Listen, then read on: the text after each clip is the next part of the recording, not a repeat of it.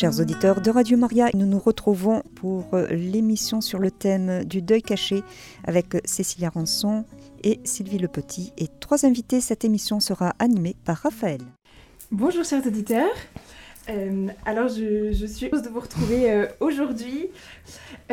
alors nous avions eu la chance de recevoir à la fin du mois de janvier dernier Cécilia Rançon euh, qui était venu présenter euh, son documentaire Le deuil caché, euh, qui porte sur ce sujet sensible de l'avortement. Et nous avions eu également la chance de recevoir Sylvie, Charlène, Alexandra et Marion, qui étaient venues témoigner. et puis voilà, parce qu'elle témoigne également dans ce documentaire. Et donc voilà, nous avions, avons décidé de, refaire une émission sur ce thème de l'avortement, puisque, chers auditeurs, vous n'aviez pas eu le temps euh, de pouvoir euh, poser vos questions. Euh, voilà, donc on va pour commencer échanger un peu avec toutes nos invités et puis ensuite on vous laissera la parole, chers auditeurs. Alors, bah, bienvenue à vous toutes. Bonjour. bonjour, à vous toutes également. Euh, alors, euh, Cécilia, est-ce que euh, voilà, je vous laisse animer cet échange? Oui, oui, oui, bonjour, bonjour à tous. donc, le deuil caché qui traite des séquelles de l'avortement, qui, est diffusé, qui a été diffusé sur KTO et que vous pouvez retrouver sur YouTube, en, que vous pouvez regarder donc librement. C'est un, c'est un, recueil de témoignages où la parole est donnée à cinq femmes euh, avec des problématiques différentes, issues de milieux différents, euh, avec des convictions ou pas. Euh, et c'est une enquête que j'ai voulu mener justement pour, que, pour que ce film puisse être aussi regardable par le plus grand nombre et pas seulement qui pas seulement que dans le milieu chrétien ou, catholique, puisque l'avortement concerne toutes les femmes. Et, et c'est pour ça que on a une grande diversité de, témoignages euh, voilà. Euh, c'est un sujet euh, dont on parle assez peu finalement, j'ai l'impression, d'où l'importance de, libérer la, parole. Et puis les hasards de la vie m'ont fait rencontrer Sylvie Le Petit il y a quelques années, qui avait écrit un, livre sur le sujet où elle relate donc son expérience dans Le deuil défendu. Voilà. Bonjour Sylvie. Bonjour Cécilia, bonjour Raphaël, bonjour chers auditeurs. Je suis très heureuse d'être de nouveau invité à, témoigner sur Radio Maria sur ce sujet effectivement sensible, même tabou, hein, puisque aujourd'hui c'est difficile de, parler de, la blessure de l'avortement. Et c'est ce que j'ai fait dans mon livre que j'ai publié euh, en 2021 aux éditions Saint-Léger, qui s'intitule donc Le deuil défendu. Euh, j'ai voulu, euh, enfin disons que j'ai été inspirée ou poussée peut-être par l'Esprit Saint à témoigner de mon expérience euh, quand j'ai écrit ce livre, j'avais 57 ans et j'ai parlé de l'avortement que j'avais subi à 17 ans. Et donc j'avais beaucoup de recul pour euh, examiner euh, et j'ai voulu mener une sorte d'enquête pour voir quelles avaient été les séquelles de, cet avortement sur ma vie, sur mon, psychisme, sur mon âme, et comment j'avais finalement, grâce à cet avortement, euh, malheureusement euh, que je n'avais pas réellement décidé hein, à 17 ans. On va dire que j'étais vraiment une gamine. Je, voilà, c'est une, une, erreur, une bêtise de jeunesse. C'est ma mère qui a décidé pour moi de cet avortement. Euh, on va dire que j'ai jamais réellement eu voix au chapitre et, et c'est quelque chose que j'ai regretté ensuite. Euh, puisque j'ai eu la chance après d'avoir trois enfants. Et à chaque naissance de l'un de mes enfants, j'ai vécu un deuil en fait. Ce, ce fameux deuil défendu que je ne m'étais pas autorisée à vivre auparavant, eh bien, je l'ai vécu quand j'ai eu dans mes bras euh, chacun de mes enfants à la naissance. J'ai eu une prise de conscience que, que chaque enfant est une merveille de Dieu. Et, donc, j'ai entamé un chemin de, repentir et un chemin, on va dire, de réparation qui m'a amené, euh, eh bien, euh, à me faire aider déjà par, euh, tout un parcours de psychothérapie. Bien sûr, j'ai été accueillie par des prêtres. J'ai vécu des, sessions aussi de catholiques, des sessions de, guérison. j'ai eu la chance de croiser, de, de, travailler, de me former pour l'association Agapa et de vivre un, magnifique week-end aussi de guérison avec l'association La Vigne de Rachel. Donc pour moi, cet avortement, ça a été tout, un, tout le début d'un parcours en fait, d'un parcours spirituel. Voilà. Non, je, je, rajouterais simplement que bah, je, remercie les, les, cinq, les cinq femmes d'avoir témoigné. Je les remercie pour leur confiance. Je voulais absolument que ça soit une parole libérée et euh, que ça soit entouré de bienveillance. Et puis, euh, euh, il n'y a pas de, discours partisan ni militant. C'était une volonté de départ. Ce n'est pas un film pour ou contre. C'est important de le rappeler. bon, il se trouve que là, l'angle, c'est vraiment les séquelles de l'avortement. Après, c'est important aussi de rappeler que toutes les femmes n'en ont pas, n'ont pas, pas ce genre de séquelles. Mais pour celles qui en ont, euh, c'est important de leur donner la parole. Et dans ce film, on voit vraiment, on voit vraiment à quel point ça peut faire du bien et à quel point ça peut libérer une personne de, de, de, pouvoir s'exprimer sur un, sur un mal euh, qu'on a envie de taire, enfin pas qu'on a envie de taire, mais euh, un mal sur lequel on n'ose pas s'exprimer puisque quelque part il y a un phénomène de culpabilisation intense, puisque la société nous dit un petit peu que c'est rien enfin même pas un petit peu d'ailleurs, mais la société nous dit que c'est rien. Donc comment faire le deuil de quelque chose qui, qui n'est pas? Voilà, c'est toute l'ambivalence. Et euh, alors avant de passer l'antenne, euh, enfin voilà, de donner la possibilité aux, auditeurs de réagir, euh, Marion, Charlène et Alexandra, peut-être que vous avez un peu envie de réagir. Comment est-ce que vous, vous avez vécu vos avortements respectifs et comment vous vous êtes reconstruit après? Peut-être que Charlène, vous pouvez commencer oui, bonjour, euh, bonjour à tous, euh, bonjour aux auditeurs. Euh, moi, ce que j'ai envie de dire, c'est que cet avortement, pour moi, n'a pas été choisi.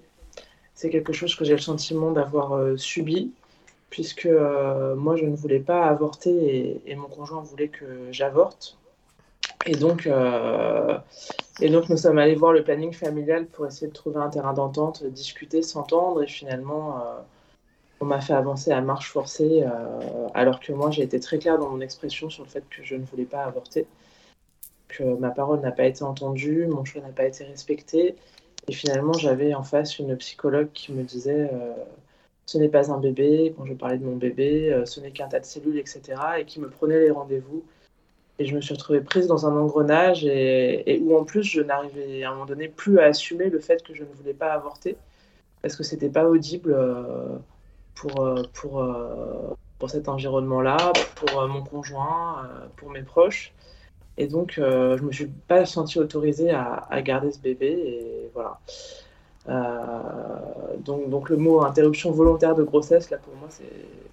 Je me reconnais pas du tout là-dedans. Et voilà, c'est ce que j'avais à dire dans un premier temps.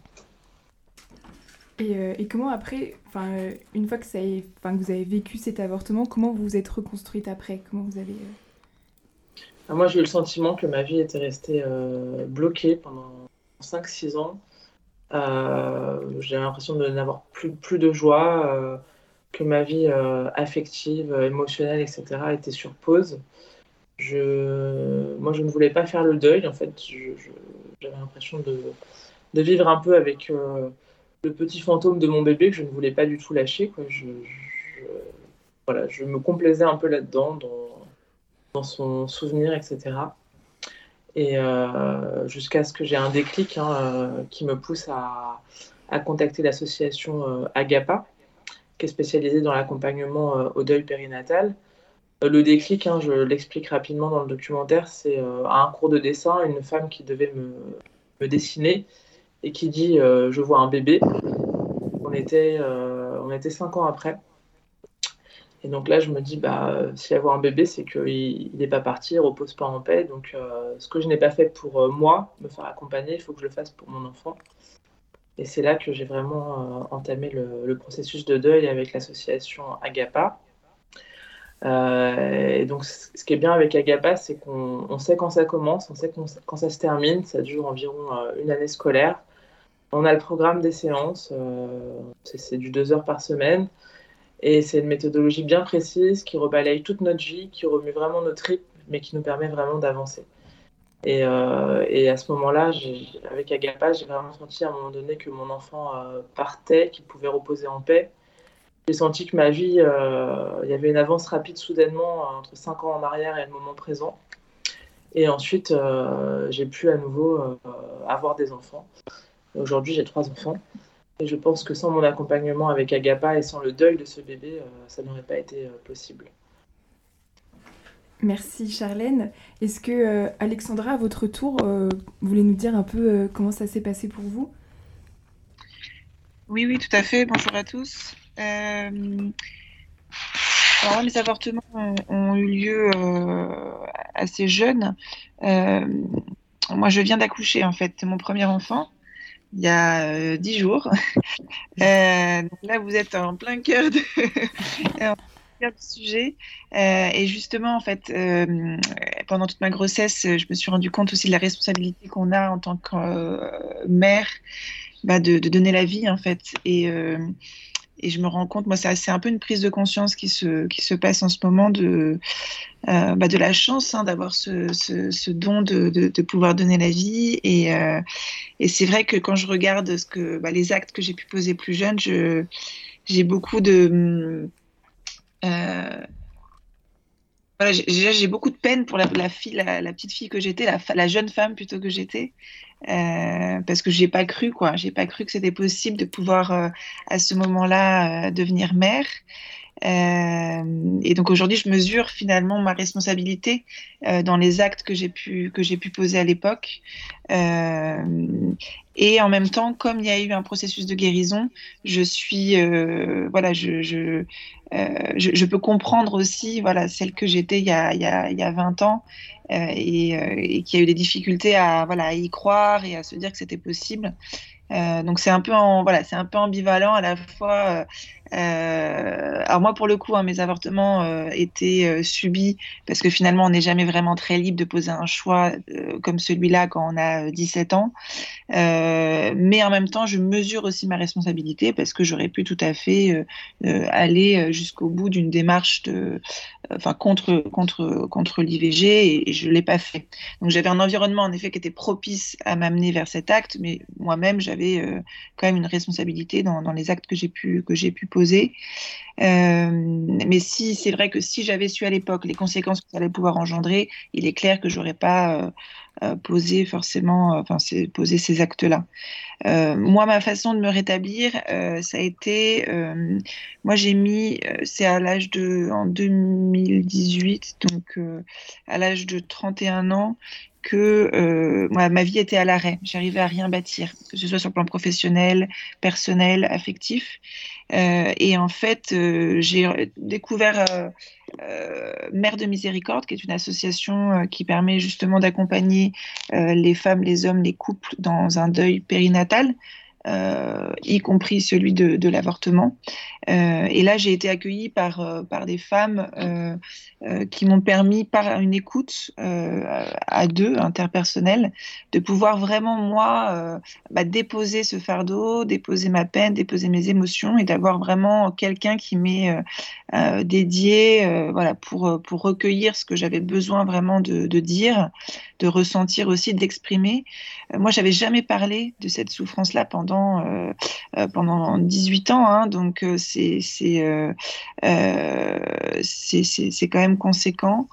Alors pendant 14 ans, je, je suis un peu, j'ai pas, j'ai pas, c'était pas aussi jeune que, donc voilà, mais juste pour vous dire que pendant des années, j'avais jamais mis un mot sur cette souffrance-là, et rien que de le fait de le verbaliser, je me rappellerai toujours le premier jour où j'étais entourée de, on j'étais autour d'une table avec d'autres jeunes femmes qui avaient, d'autres femmes qui avaient vécu ça, j'étais la plus vieille, et je voyais toutes ces jeunes filles qui étaient très très tristes d'avoir posé l'acte de l'avortement il y a quelques quelques semaines pour la plupart, et moi j'arrivais avec mes 15 ans d'ancienneté, entre guillemets, j'ai senti comme un bouchon de champagne. C'est-à-dire qu'au moment où je l'ai dit, il y a quelque chose dans mon cœur qui s'est complètement ouvert et qui m'a permis vraiment de démarrer ce processus.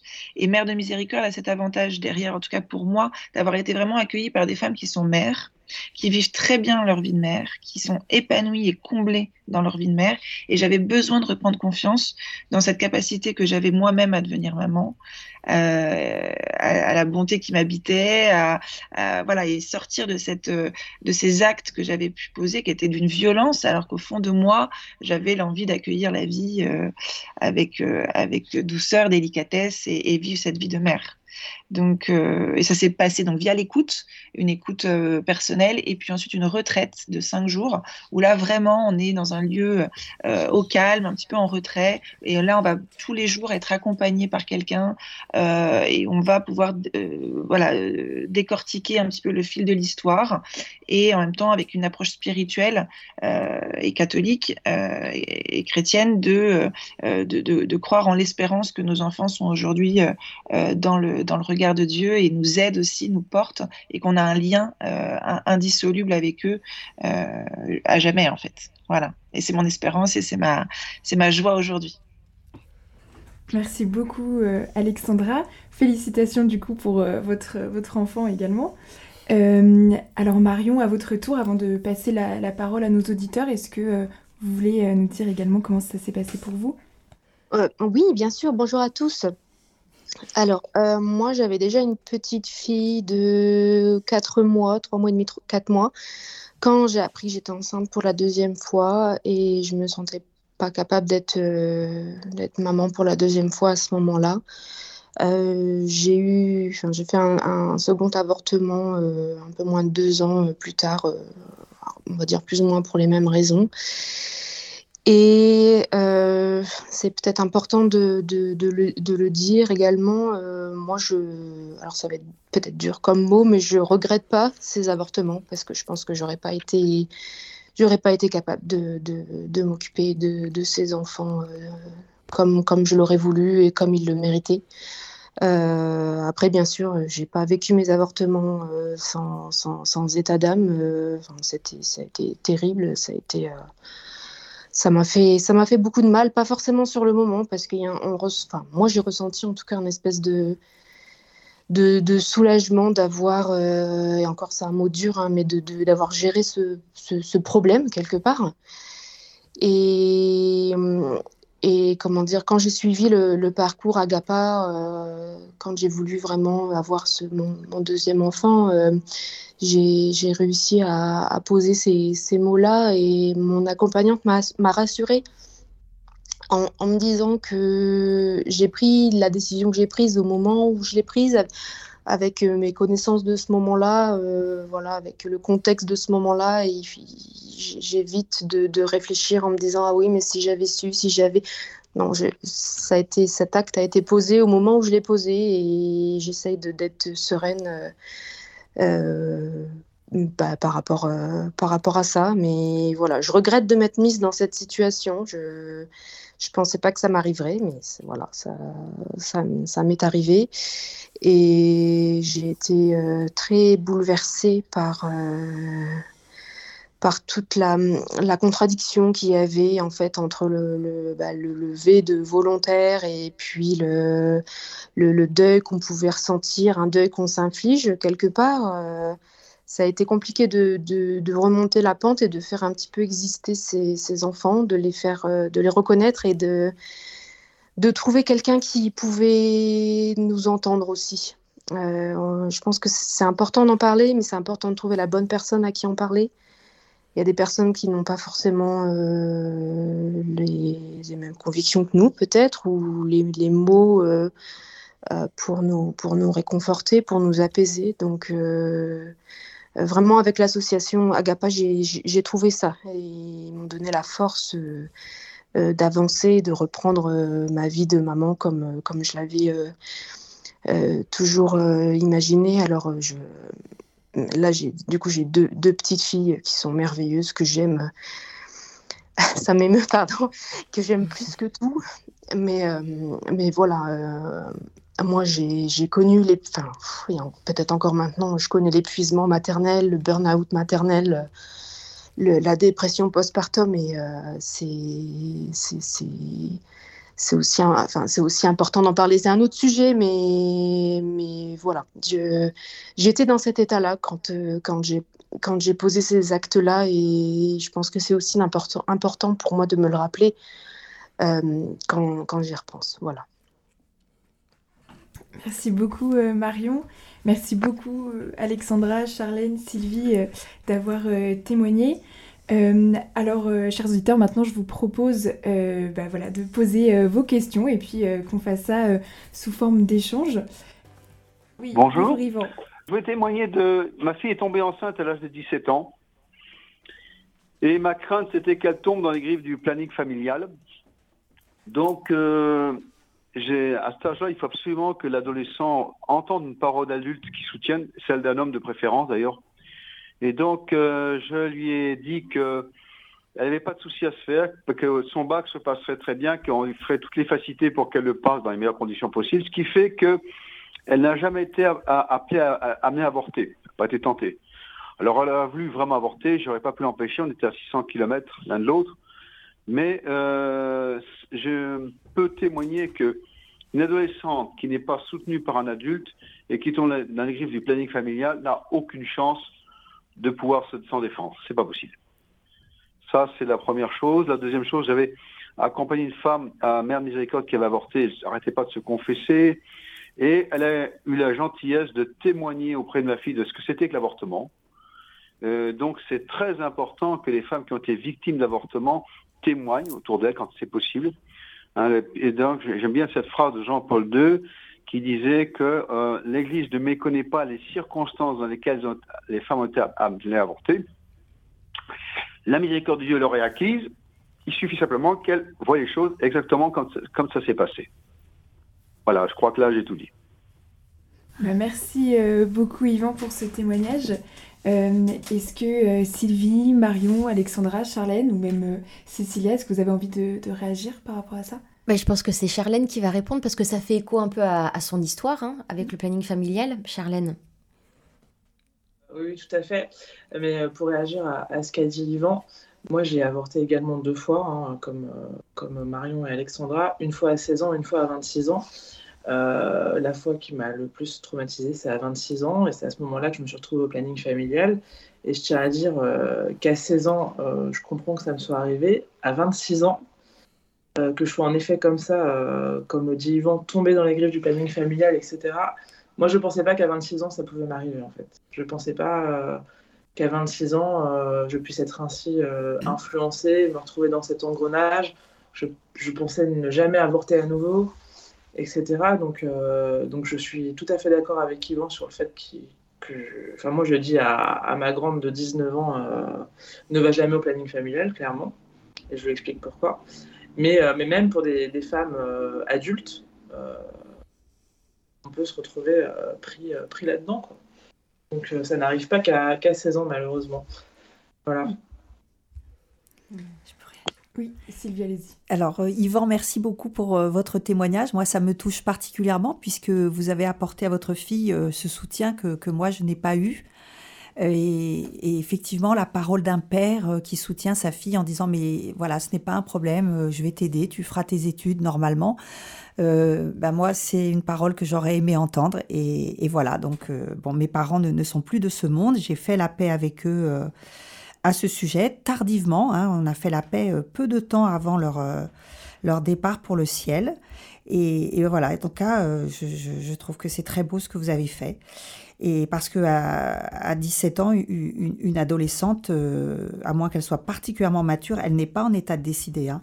Et qui plus est, moi j'ai avorté en 1980 et à l'époque, euh, il fallait l'accord des parents. hein. Donc moi, ce sont mes parents qui ont signé pour moi. Donc euh, réellement, j'ai- j'étais vraiment euh, considérée comme, euh, comme incapable de prendre une décision.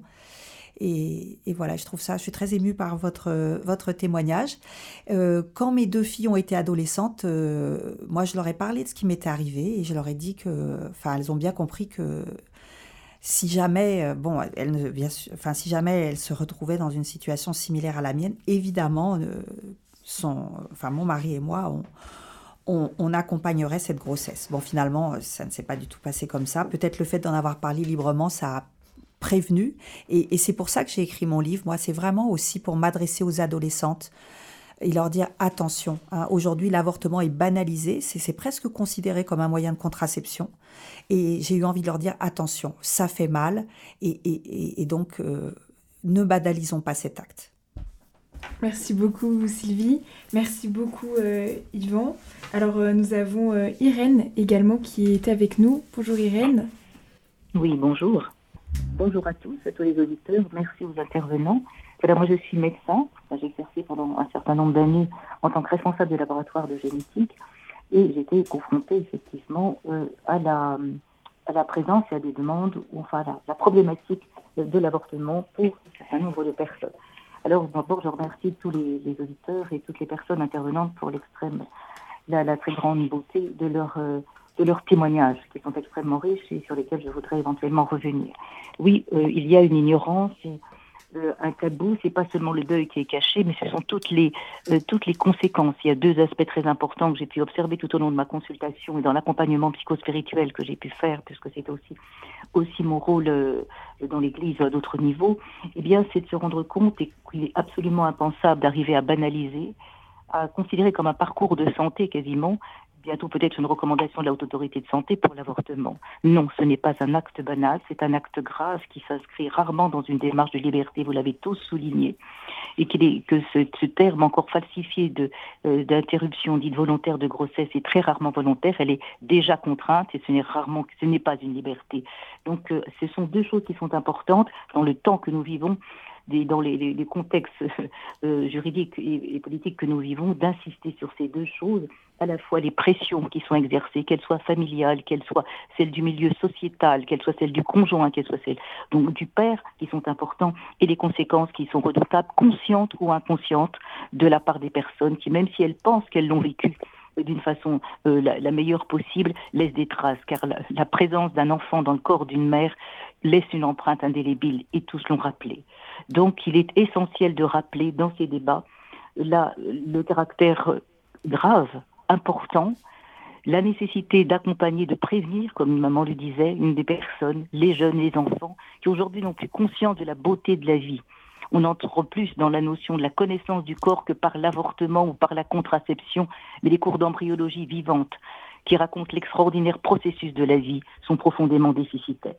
Donc là, je crois que c'est là très très important la nécessité de l'accompagnement, la gravité des conséquences physiques qui sont niées parce que l'information est déficitaire, tant sur les conséquences physiques, psychiques, spirituelles euh, et, morales qui, affectent les personnes. Donc non, ce n'est pas neutre. Les conditions en plus qui ont été allongées, modifiées, sont loin d'arranger ou d'améliorer les conditions puisqu'on diminue les délais sans se poser la question sur les conséquences, évidemment sur l'enfant bien sûr, mais sur la mère. On ne passe pas de 12 à 14 voire 25 semaines sans que c'est un retentissement sur le plan physique. Les conséquences psychiques sont liées. J'ai entendu les propos redoutables qui sont souvent donnés par le planning familial d'oser parler d'un ensemble de, de cellules, de nier la vérité pour qu'elle ne soit pas perçue. Or, la vérité s'exprimera toujours. Donc c'est vraiment extrêmement important, cette notion d'accompagnement, d'information, de prévention, car dans bien des cas, on pourrait éviter euh, cette double, cette, tragédie, parce que c'est une tragédie dans, dans le cœur et dans la vie des femmes, des familles, des couples, où très souvent les couples aussi peuvent se séparer, les conséquences sur les enfants, la présence de ces blessures émotionnelles. La personne qui a parlé de, qui a bien dit qu'elle en a parlé à ses enfants, c'est une chose qui me semble extrêmement importante, car le, syndrome, le traumatisme euh, qui est vécu aussi par les enfants, consciemment ou inconsciemment, d'un enfant qui les a précédés, qui aura été avorté, sont aussi notables. Donc beaucoup de choses sont ignoré, caché, euh, sous un, euh, pour tout un tas de, raisons qui n'ont rien à voir avec le bien-être ni de la population ni de la femme, malheureusement, car la femme, oui, porte le plus bel attribut qui soit, celui d'accueillir et de porter la vie et qu'elle n'oublie jamais ce message qui est extrêmement important, que ce soit celui-là qui soit transmis pour l'humanité. Et ça me semble vraiment euh, essentiel. Alors ces démarches en plus d'accompagnement qui doivent avoir lieu avant, bien sûr, et après, quand les choses se sont passées, on voit que ça a été fait pour ceux qui ont eu la grâce de pouvoir le recevoir d'une façon très importante, dans la bienveillance, l'écoute, mais qui montre aussi l'importance de ces blessures euh, euh, psycho-émotionnelles et spirituelles. Donc euh, c'est un peu, enfin tout a été dit, dans, me semble-t-il, dans toutes ces, situations qui sont fréquentes, mais tellement souvent occultées, parce que c'est pas, c'est le deuil qui est occulté, mais c'est toutes ces, ces réalités euh, qui concernent la vie qui sont niées, et qui sont dénaturées, qui sont banalisées. Euh, si nous devons créer une civilisation qui soit celle de l'amour, elle passe par la vie. Et c'est la vie que l'on doit apprendre à nos enfants, le respect de la vie, le respect de soi-même.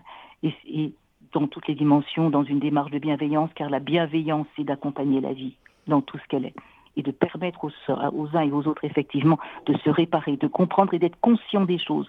C'est pas quand on les nie qu'on les efface, mais c'est par la conscience, la conscientisation des choses qu'à ce moment-là, on peut construire, construire vraiment une civilisation de la vie et non pas et sortir de la culture des morts, de mort dans laquelle on s'enlise. Donc c'est vraiment, euh, je remercie euh, tout ce que j'ai pu entendre, en tout cas, de cette euh, de ces réalités. Et je peux vous dire aussi, je voudrais insister sur les pressions qui peuvent être exercées par le corps médical.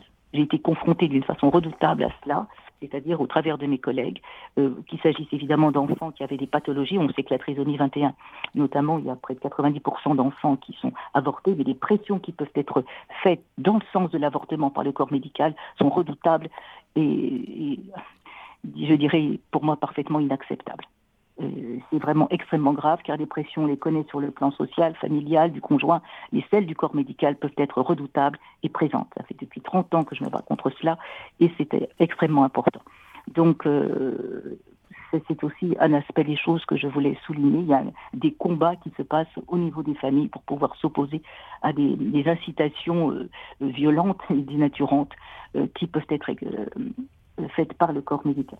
Donc, c'est un peu assez sur ces points que je voulais intervenir vraiment dans, le contexte dans le contexte que nous vivons euh, qui est extrêmement important. Donc euh, même si c'est pas tout à fait le propos mais il s'inscrit là-dedans parce que pour que des décisions saines soient prises à l'échelon des assemblées et au niveau de la population il faut qu'elles soient correctement euh, correctement informées. Or ce sont les deux points qui font cruellement défaut dans les débats actuels dans les, au niveau des assemblées, c'est les, les, la présence des, des, associations. Il y a une action qui s'entreprise par, par une notre structure auprès des députés, mais qu'on ignore ou qu'on refuse de savoir les conséquences et les pressions pour donner à ces interruptions de grossesse un caractère, le caractère qui leur revient, qui est bien rarement volontaire. Donc c'est à ce moment-là cet aspect des, choses que je voulais souligner pour euh, que effectivement nous avancions, que cette civilisation euh, puisse avancer dans l'amour, dans la paix, se construire réellement sur des bases solides pour une, féminité retrouvée, vécue dans sa plénitude, et qui ne soit non pas niée dans des réalités qui sont erronées. C'est bien du corps d'un enfant dont nous parlons, une mère et son enfant, qui laisse une trace indélébile dans tout son être et dans toutes les dimensions de son être. La plus grande force de la femme, c'est de pouvoir porter la fille, et il est évident que pouvoir qu'être amené à l'interrompre ne peut pas être se passer d'une façon, ne peut, même si, ne peut se passer sans, sans effet. Donc chacun, tous ceux qui sont ici en sont conscients, beaucoup d'autres ne le sont pas, malheureusement. Donc cette notion d'information, de, prise en compte, de description de la vie dans toute sa beauté doit être effective. Et c'est le type d'enseignement, me semble-t-il, qu'on doit plutôt apporter à nos jeunes, à nos enfants. Merci beaucoup Irène euh, pour ce témoignage. Merci beaucoup euh, aussi Yvan euh, d'être venu témoigner sur notre antenne. Alors malheureusement on arrive à la fin de cette émission. merci beaucoup vraiment à toutes Marion, Charlène, Alexandra, Sylvie et puis Cécilia d'être revenues témoigner sur notre antenne sur ce sujet sensible de l'avortement. voilà, merci beaucoup à toutes. Bah, merci à vous, merci à vous de, nous avoir invités. Merci, oui, c'est important euh, de, d'ouvrir euh, l'antenne, des espaces de parole, des espaces de, partage de, de, nos, de notre vécu en, profondeur pour euh, effectivement faire, comme a dit Irène, ce travail de, conscientisation. Voilà, moi j'ai voulu, en écrivant mon livre, j'ai voulu me placer comme une éveilleuse de conscience et, et je crois que c'est, c'est la meilleure chose à faire avec euh, la grâce du Seigneur et, l'aide de la Vierge Marie. Chers auditeurs de Radio Maria, vous venez d'écouter une émission avec Cécilia Rançon et Sylvie Le Petit et également Charlène Alexandra et Marion, émission animée par Raphaël. Le thème en était le deuil caché, émission que vous pourrez réécouter également en podcast sur notre site internet www.radiomaria.fr.